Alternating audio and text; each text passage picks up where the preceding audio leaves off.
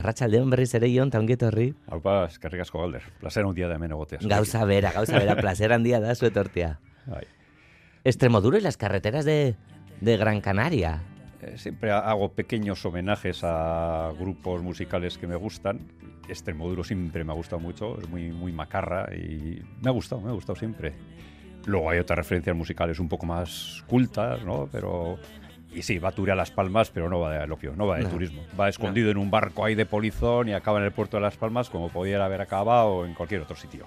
Sí, ¿verdad? Porque se va precisamente de San Francisco. Antes hablábamos de, San Francisco, de esa África de, Bilbao, que, ha sido la casa de Touré, ¿no? Aterriza en las Canarias, huyendo de tantas y tantas cosas. No sé hasta dónde, siempre es la misma duda, John, hasta dónde se puede contar. Pues es verdad, ¿eh? Se puede contar el principio, cómo arranca la historia, que llega al puerto de Las Palmas, se cuela en un centro de acogida y inmigrantes que no es un CIE, cuidado, los CIEs son una cárcel, ahí no quiere entrar nadie, ¿no? Pero hay, hay un centro de acogida que les tratan bastante bien a los inmigrantes recién llegados, les dan de comer, tienen sitio para dormir, pueden salir a la calle cuando quieran, para las 10 de la noche tienen que estar dentro. Entonces, pues Touré se, se cuela en un grupo de inmigrantes y, y puede comer gratis y dormir bajo techo durante un tiempo hasta que le calan, le pillan que, que él no es un recién llegado a la calle.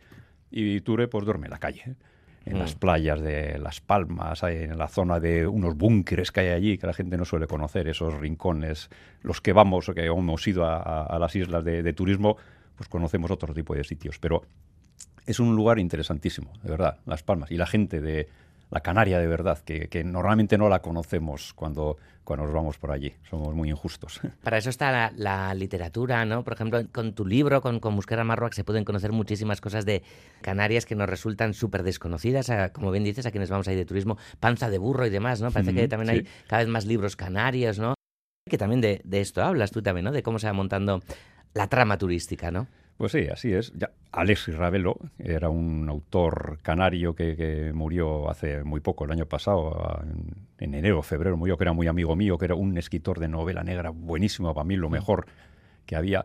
Y, y, joder, era una gozada leerle a él, porque eso sí que era las, las islas de verdad, las Canarias de verdad. Y esta novela un poco la escribí como homenaje a él, porque había estado allí en la isla de La Palma, en un festival de novela negra que organizaba él, había estado invitado. Y en cuanto el festival, el pobre se murió, le dio un ataque al corazón, se murió. Y dije, toca hacer un homenaje a este hombre, se lo merece. Y por eso se me ocurrió llevar a, a Las Palmas, al lugar donde vivía él, la Ah. trama. Y hay un personaje que además se parece un poco a él. ¿eh? Era un tío muy bromista, que siempre andaba hablando de, de lucha canaria. A él le llamábamos Pollito, porque había habido un pollito de la frontera, que, uno uno de los eh, luchadores ¿no? míticos de lucha canaria. Él se parecía un poquitín así físicamente y entonces pues me inventó un personaje que es el lagarto de escaleritas, que, que sería él, más o menos, Alexis, ¿no? Que era, era de su barrio, además su barrio era escaleritas. Le pones como luchador al por- Hasta aquí sí podemos Sí, contar, sí, ¿no? sí, eso sí se Hasta puede aquí sí vale, ¿no? Eh, hace de todo el, el hombre, ¿no? Claro, es que Touré, fíjate, eh, eh, llega un momento que dice, a ver, cuando le proponen pues hacer lucha canaria, él dice, pero estás zumbado, el, lagarto de escaleritas este es un, un hombre que se encuentran robando tomates los dos, uno robando tomates y otro robando, robando vainas en un huerto urbano por ahí, se hacen colegas y el lagarto de escaleritas le, le dice, jo, yo soy un gran campeón y ahora me dedico a organizar luchas, pero haciendo trampas pufos, ¿no? y provoco apuestas y timo a la gente. Pues le va bien a Touré, porque Touré también ha sido un timador durante mucho tiempo en sus novelas. Touré ha hecho de todo, ha hecho de, de gigolo, de figurante de la ópera, de, comisionista de una inmobiliaria, de, segurata en un puticlub, ha hecho de todo. Y cuando dicen, dice, "Y lucha canaria, pues, pues, eh, parece una locura, pero ¿por qué no? Si hay pasta de por medio, y el otro le dice, sí, sí, que aquí vamos a sacar mogollón de pasta. Entonces Touré se apunta y ahí arranca la, trama un poco loca, ¿no? De, dando espectáculos de lucha canaria. A Touré le, le ponen el apodo de el león de Dakar, ¿eh? y él dice, pero si yo no soy de Dakar, yo soy de Burkina Faso. Es igual, tú eres negro y la gente aquí no se entera. Tú di que eres de Dakar, que en Senegal también se hace lucha, una lucha muy similar a la de las Canarias, y montó un desafío, lagarto de escaleritas contra el león de Dakar. Ya verás, vamos a traer mogollón de gente, vamos a, a ganar mogollón de pasta, y entonces Touré se apunta. Todo por la pasta, es uno de los lemas de Touré. Y pasta hay, pero bueno, no, no vamos a contar mucho más, ¿no? Yo creo que, que hasta ahí, ahí, estamos justo, ¿no? Un poquito en, la frontera. Muskerrak, ¿no? Los lagartos, ¿no? También, ¿no?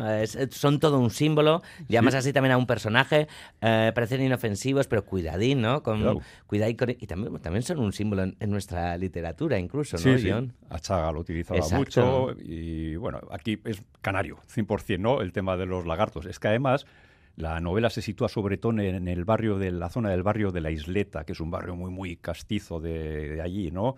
Y además en el barrio de la Isleta es una gran península en, el fondo hay un barrio que se llama así, pero está dentro de una península que es muy montañosa, muy así, y yo me enteré allí que allí vive el segundo lagarto más grande del mundo, después de estos de, Comoro, de, de, Indonesia. Y dije, ostras, qué bueno. Y se me encendió la lucecita y bueno, pues hay uno de los habitantes de los búnkeres que están ocupados allí por gente muy, muy especial, que también se hace colega de, de Touré, pues tiene uno de estos lagartos gigantes ahí atado a la puerta del, del chamizo del búnker para que nadie entre a robar y, es un lagarto asesino, además de estos que te, salta a morderte. Y bueno, un poco, un toque absurdo también tiene la novela, pero a mí me va este tipo de, de humor también un poco surrealista. Hay bastante surrealismo en esta novela. Sí, ¿verdad?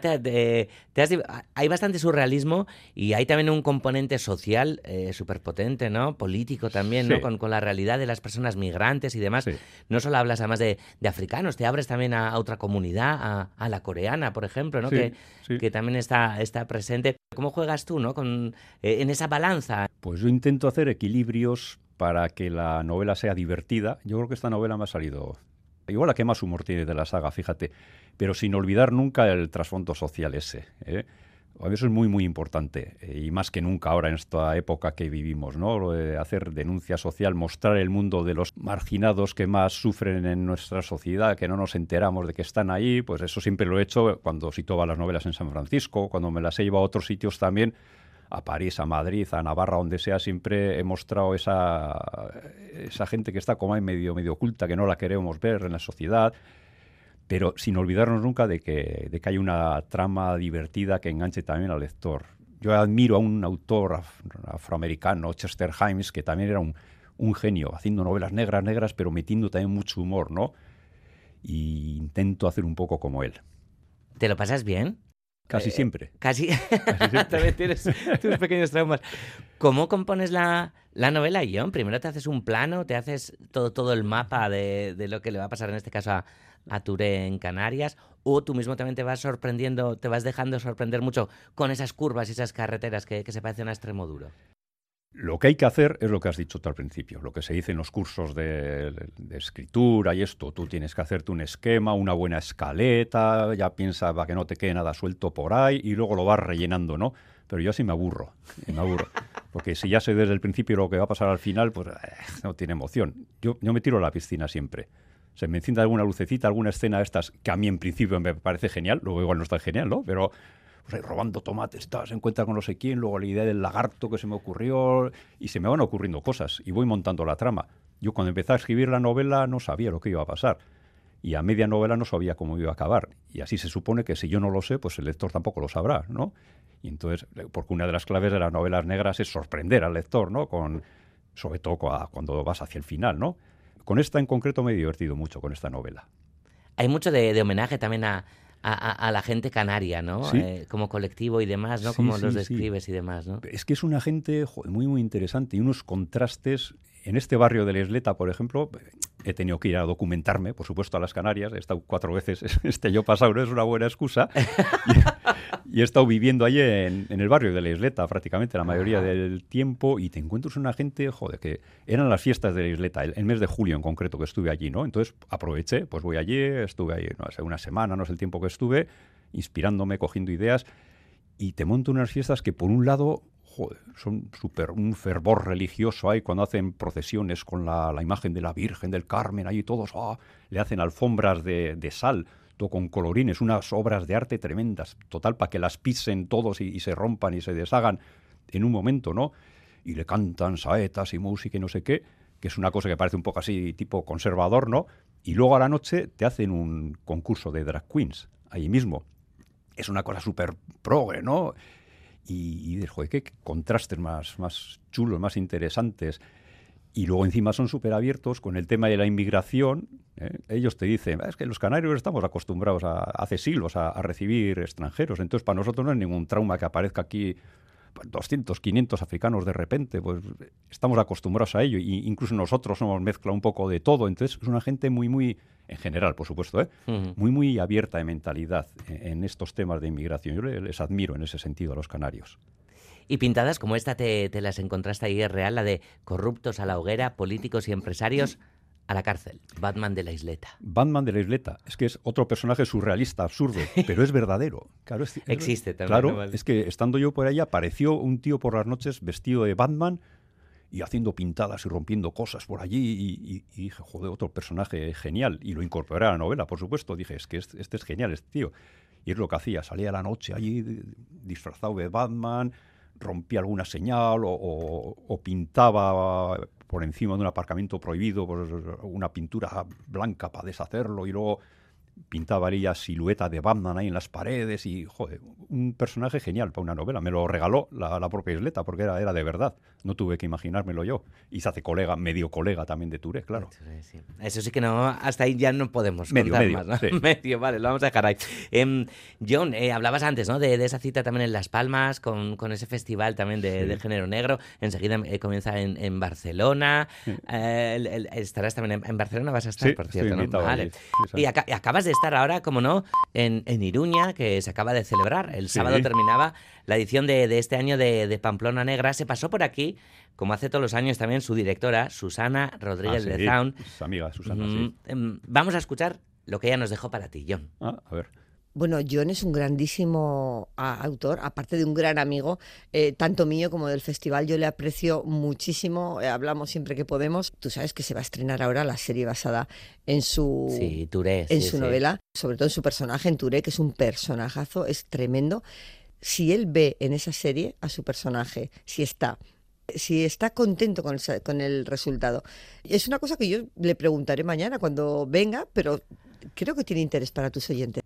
Sí, claro. Puñetera, Susana, porque a mí no me lo preguntó, pero ah, sí, te lo que me pinchó, me dijo, esta una entrevista y he dejado una pregunta para ti. Ah, vale, vale, o sea que algo sabías. Sabía algo, se me había olvidado, fíjate, soy un desastre. De una semana para otra se me olvidan las cosas. Cuando las menciono, ah, es verdad que Susana me había dicho, pero no me había dicho cuál era la pregunta. Pues te ha lanzado la, la pregunta, John. es, una... pregunta muy peliaguda, porque, claro, en principio, el Touré de las novelas es un africano de Burkina Faso de casi dos metros, que... y el actor real es Malcolm Treviño Sité, que es bastante más pequeño, que en realidad es hispano-guineano, que el personaje lo han puesto como que es de Guinea, que dices, ah", bueno, sigue siendo, era África Negra. Pero la verdad es que es un actorazo. he descubierto un que, que, le va, pero perfecto al personaje de Ture, que es un poco más pequeño que Mazda, da igual. Tiene un, un encanto el hombre este, un carisma que es la clave de la, tanto de la saga de novelas como de la serie televisiva. Mm. El encanto del protagonista principal, un, un buscavidas eh, pícaro que sobrevive como puede. Y Malcolm es que es, es genial, me parece un actor buenísimo y que se ha adaptado perfectamente a lo que yo quería. ¿Has visto todos los capítulos, John? He visto cuatro de seis. Bueno, siempre dejas puertas abiertas y demás. ¿Habrá más entregas de, de Touré en, en novela? Sí, sí, sí. vale. Eh, novelas van 10 y yo creo que habrá más. Vale. Entonces la, pregunta es, Caro, ¿de ¿crees que puede condicionar algo la serie a tu escritura? ¿Condicionarme a mí? No, seguro que no. A mí me avisaron desde el principio que mis novelas eran muy duras y entonces pues que iban a suavizar un poco las tramas. Eh, que es lo que le gusta a la mayoría de las gentes, no tan, no tan tremendas. Entonces sí que hay crítica social, hay algunas escenas duras, pero, no llega al nivel de las novelas, que me parece normal. En la serie siempre adaptan las novelas y hacen casi casi lo que les da la gana, ¿no? Pero bueno, ya, me parece bien ¿eh? lo que han hecho con la serie. Pero no, a mí no me va a condicionar. O sea, Touré va, a seguir siendo como es en las novelas y ya está. Luego la gente que haya leído a Touré y que vea la serie, pues dirá, ah, pues esto es más así, esto es más asado yo espero que digan, la serie es buenísima, pero las novelas todavía mejores. ¿Tú eres seriéfilo, John? ¿Te gustan las series a ti? ¿Eres de los que se engancha a series? Hasta hace 3, 4 años no tenía ni televisión. He estado 20 años sin televisión.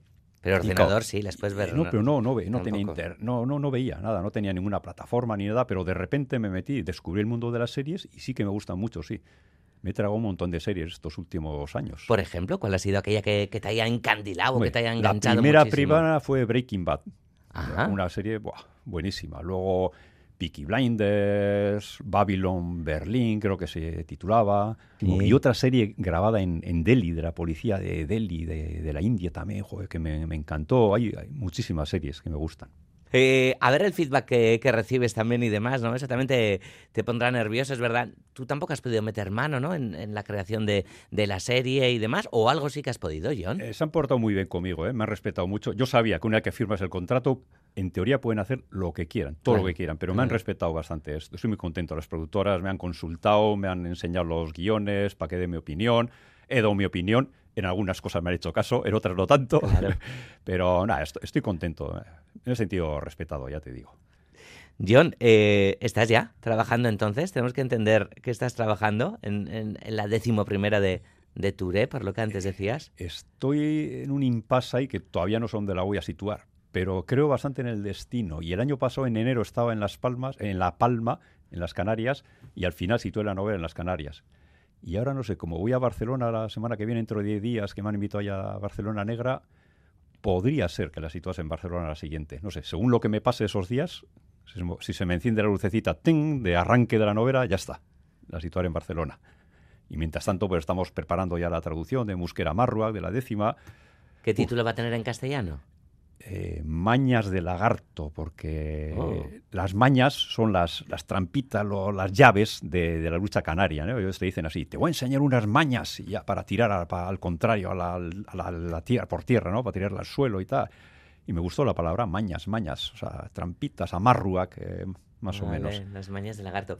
¿Te vas a permitir eh, meter también eh, la versión en castellano, expresiones canarias y, demás, John? Eh, como yo no hago la traducción, la traductora es impresionante, es Cristina Fernández, que, que es un genio, porque a todos los personajes extranjeros, que, que son casi todos, les pone a hablar tal y como hablan ellos en realidad en esas zonas. O sea, se le ocurra una pasada. O sea, en vez de un lenguaje neutro así, en euskera, claro, es mucho más difícil eso, porque si hablas en euskera pero hablando en castellano, pues el que es sudamericano, el que es canario, pues no habla el mismo castellano español que, los que vivimos aquí, ¿no?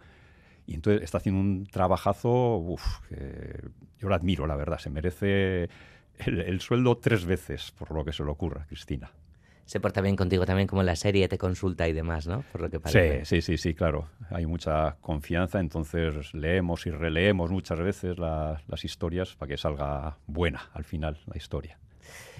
Jon Arretxe, mm, sekulako plazerra izan da, zurekin hitz egitea, programa la etorri zana, da, da supergustora gaude beti zurekin, así que nahi duzunan bueltatu.